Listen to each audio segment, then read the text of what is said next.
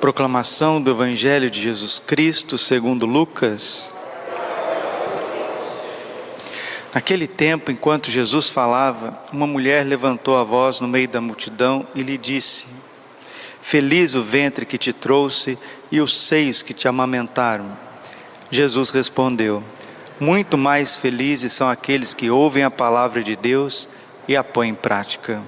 Palavra da salvação. Ave Maria, cheia de graça, o Senhor é convosco.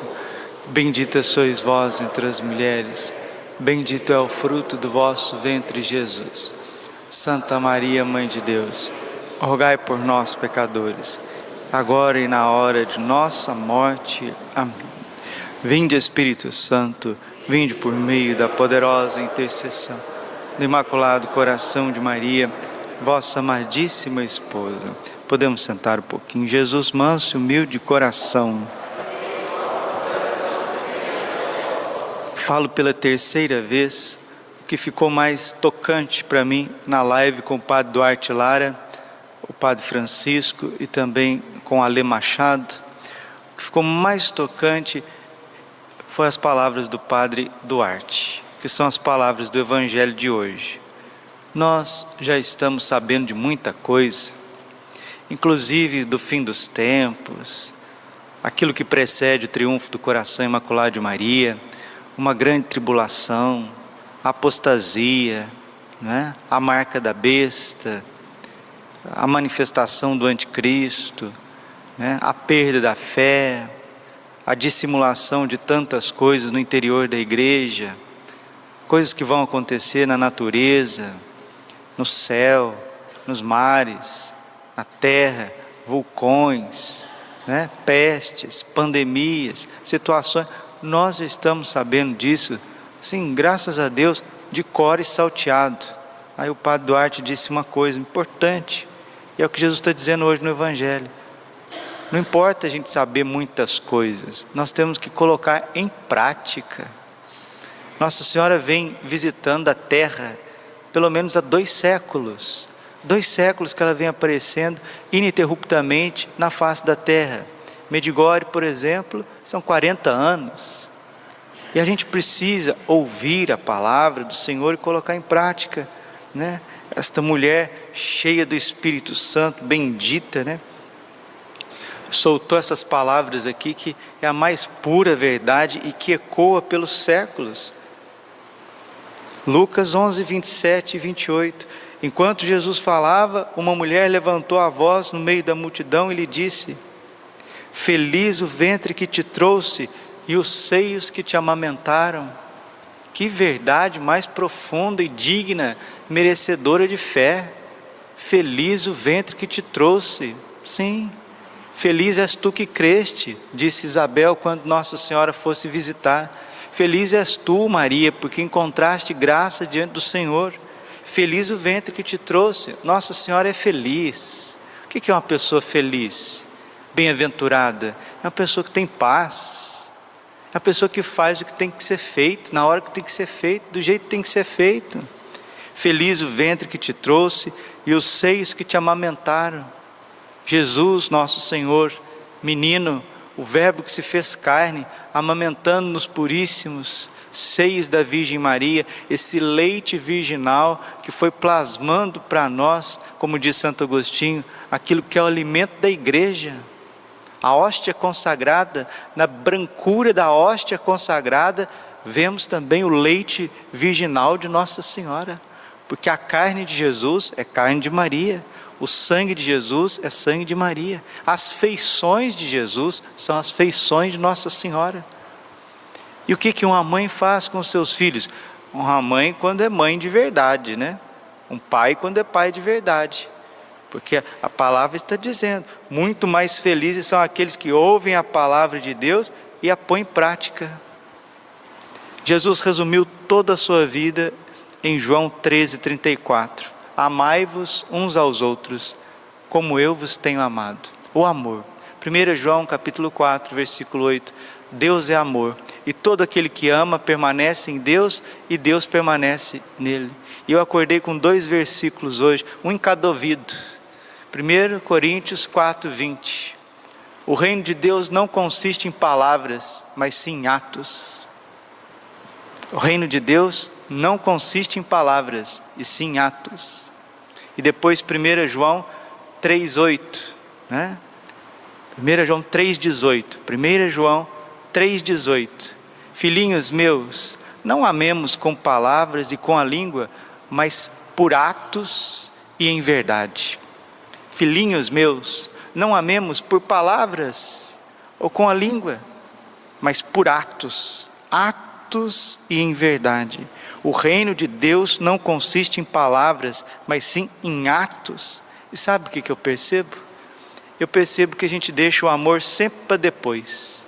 Amanhã eu amo. Amanhã eu manifesto o meu amor. Amanhã eu manifesto a minha gratidão. Amanhã eu manifesto o meu bem-querer. Amanhã eu faço. Não, eu vou me organizar e depois eu faço. A vida está passando, né? E Cadê os atos? Cadê a prática que Jesus está dizendo?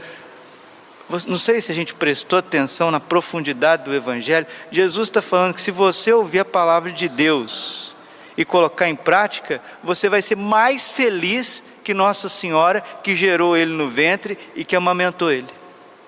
Uma pessoa que ouve a palavra de Deus e coloca ela em prática, chega a ser mais feliz do que gerar o Filho de Deus no seu ventre chega a ser mais feliz do que amamentar o Filho de Deus. Qual mulher deste mundo não gostaria de amamentar Jesus, menino? Me diga. Qual mulher deste mundo não gostaria de gerar no seu ventre o Filho de Deus? Mas Jesus está dizendo: se você reza o seu texto todos os dias, se você jejua quartas e sextas, se você vai à missa aos domingos, procure à missa mais vezes por semana, se você adora o Santíssimo Sacramento, se você cumpre os teus deveres de pai de família, de mãe de família, de sacerdote. Olha, Padre Braulio, se o senhor reza a liturgia das horas bem rezada, se o senhor faz o que o senhor precisa fazer, o senhor é mais feliz do que a minha mãe. Ah, que que é isso? Que que é esse? Ó, oh, mas está escrito. Você não ouviu? Hã?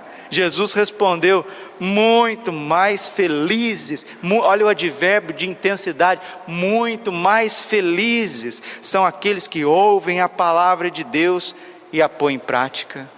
Prática, meus irmãos, prática, nós precisamos praticar as coisas de Deus, e aqui o Padre está sendo bem concreto: é gastar tempo com Deus, são essas pessoas que vão amar concretamente são essas pessoas que vão dar a vida pelo próximo. Faça um balanço e veja quem que está doando a sua vida pelo próximo, quem está dando catequese para as crianças. São aqueles que estão colocando a palavra de Deus em prática. Quem que está cuidando dos doentes gratuitamente nos asilos? Quem está cuidando das crianças no, nos no orfanatos? Quem está dando a vida, o celibato, a sua pureza, a sua liberdade, a sua juventude para Deus? Pessoas que estão amando. O reino de Deus não consiste em palavras, mas sim em atos. Não amemos, meus filhinhos, com palavras e com a língua, mas em atos e em verdade. Demos, demos de nós. Fulton Sheen, venerável, grande Fulton Sheen disse que nessa vida só há uma maneira de manifestar o amor nesta terra, nesta terra, através do sacrifício. Sacrifício. Nós estamos no santo sacrifício do altar, a entrega de Jesus por nós. Para que nós possamos vir à missa, temos que fazer um sacrifício, acordar seis horas da manhã, né? Para que a gente possa ter filhos, as mulheres que vai ter filhos, gerar filhos para Deus, tem que fazer um sacrifício para estar aberto à vida, para que os filhos venham na quantidade, no momento que Deus quer, é um sacrifício. O padre Paulo sempre repetiu isso para nós no seminário e continua repetindo que o padre, ele não é um homem, ele é o sacrifício de um homem. Um sacrifício uma entrega contínua, uma entrega total, incondicional, autêntica, verdadeira. O amor cristão, o amor que dá vida, o amor que transforma todas as coisas, só acontece no sacrifício.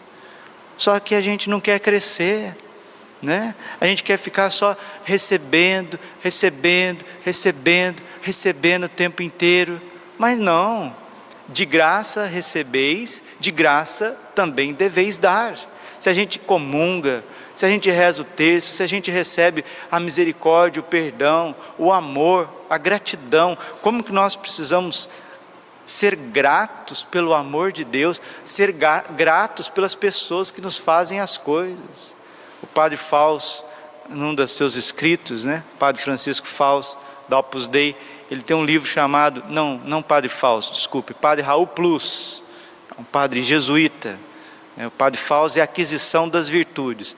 O Padre Plus, Raul Plus, um jesuíta, ele tem um livro chamado As Virtudes Raras. As Virtudes Raras.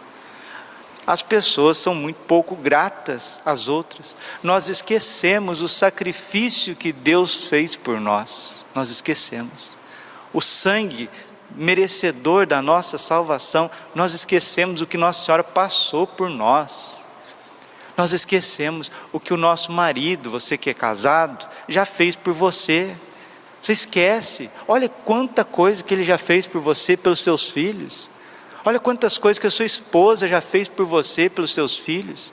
Olha quanta luta e esforço dos teus filhos para ser melhor. Mas a gente olha para as pessoas assim e parece que elas não fizeram nada pela gente, nada, né?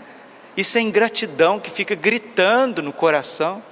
As pessoas abrem igreja, fecham igreja, estão presentes, arrumam a missa. Olha para eu chegar aqui e em nome do Pai, do Filho e do Espírito Santo. Quantas pessoas que não tiveram aqui antes de mim?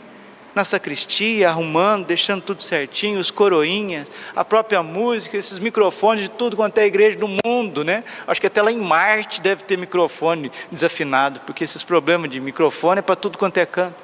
Mas teve gente que foi ali, que ligou aquilo ali, que viu o microfone do padre estar tá fazendo essa homilia para chegar no coração das pessoas. Então, a vida é tecida, ela é tecida de atos, atos concretos. Então vamos pedir a Nossa Senhora, nesse sábado, nós estamos celebrando a missa em honra ao seu coração imaculado. Ela que é feliz por ter gerado o Filho de Deus no seu ventre castíssimo, imaculado.